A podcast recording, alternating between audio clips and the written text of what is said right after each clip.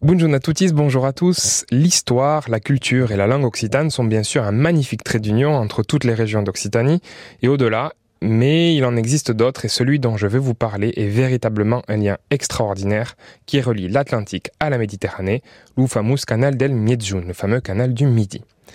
Je vais quand même préciser quelque chose. Le canal du Midi relie Toulouse à la Méditerranée et le canal de la Garonne relie Toulouse à Bordeaux.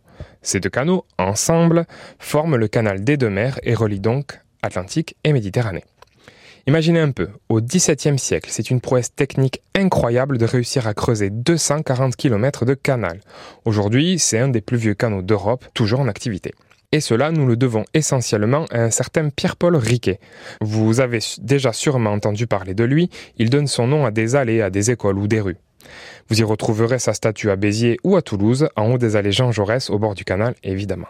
À l'époque, le canal du Midi servait à transporter des marchandises. Aujourd'hui, il sert surtout au tourisme fluvial. Pudesana uno gabar per se passeggia e de toutes las regius un passo au canal. Vous pouvez aller sur une péniche pour vous promener et profiter de toutes les régions où passe le canal. Malheureusement, le pauvre Riquet ne verra pas son ouvrage entièrement terminé et n'assistera pas à l'inauguration du canal en 1680, car il mourra seulement une année avant. Mais pas d'inquiétude, comme je vous le disais, du haut de son promontoire à Toulouse, je me dis toujours que s'il est là, c'est sûrement pour continuer à admirer son œuvre.